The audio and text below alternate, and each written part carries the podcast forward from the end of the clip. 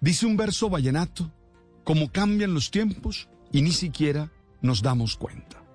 Eso lo hace para señalar el paso inexorable del tiempo que va marcando nuevas rutinas, nuevos valores, nuevas costumbres, que muchas veces nos desubican y nos hacen anhelar los días que ya se fueron, cuando en realidad lo que tenemos que hacer es abrirnos a esas nuevas prácticas y adaptarnos a aquellas que no ponen en riesgo nuestros innegociables morales y éticos.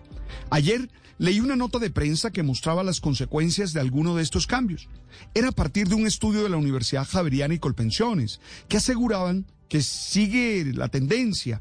Colombia tendrá muchas más personas mayores que jóvenes debido a que cada vez son los, los jóvenes deciden no tener hijos. El, el DANE reveló que entre el 2015 y el 2021 el número de nacimientos en el país pasaron de 660.999 a 611.669 es decir, una caída del 7.5% y unas reducciones de 1.3 al año en promedio. Esta es una manera distinta de los jóvenes de concebir la realidad, concebir la existencia. De alguna manera la de ellos está centrada en su propio proyecto de vida y su felicidad. Atenta a los problemas del medio ambiente y a veces con un cierto pesimismo que los impulsa a creer que no es responsable traer más personas a esta sociedad tan llena de maldad y de violencia. Oye, no es un secreto para nadie que los jóvenes de hoy creen más en conocer el mundo con una mochila cuesta que en tener un trabajo estable.